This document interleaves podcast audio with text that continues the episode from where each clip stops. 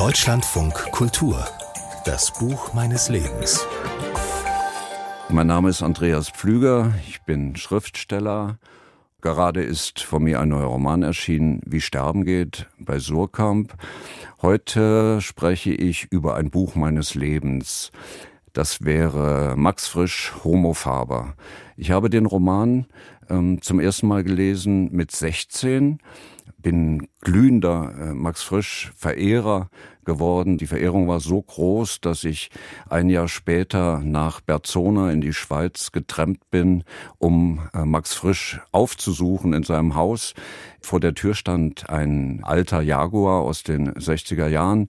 Er war also zu Hause, aber er hat die Tür nicht aufgemacht.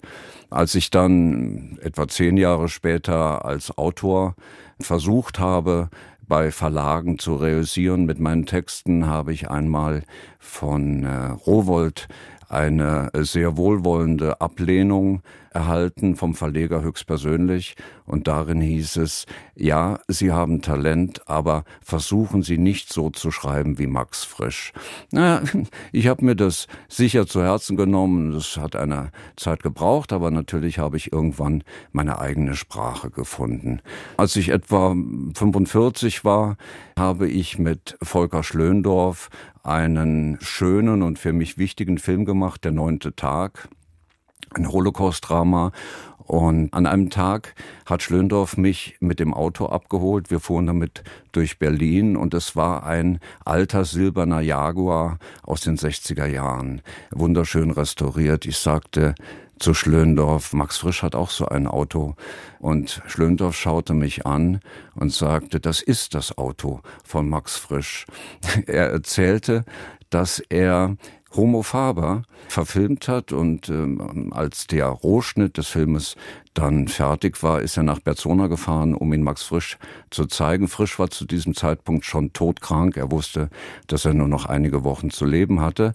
Aber der Rohschnitt hat ihn so begeistert, dass er Schlöndorf spontan an diesem Tag die Autoschlüssel in die Hand gedrückt hat und ihm das Auto geschenkt hat.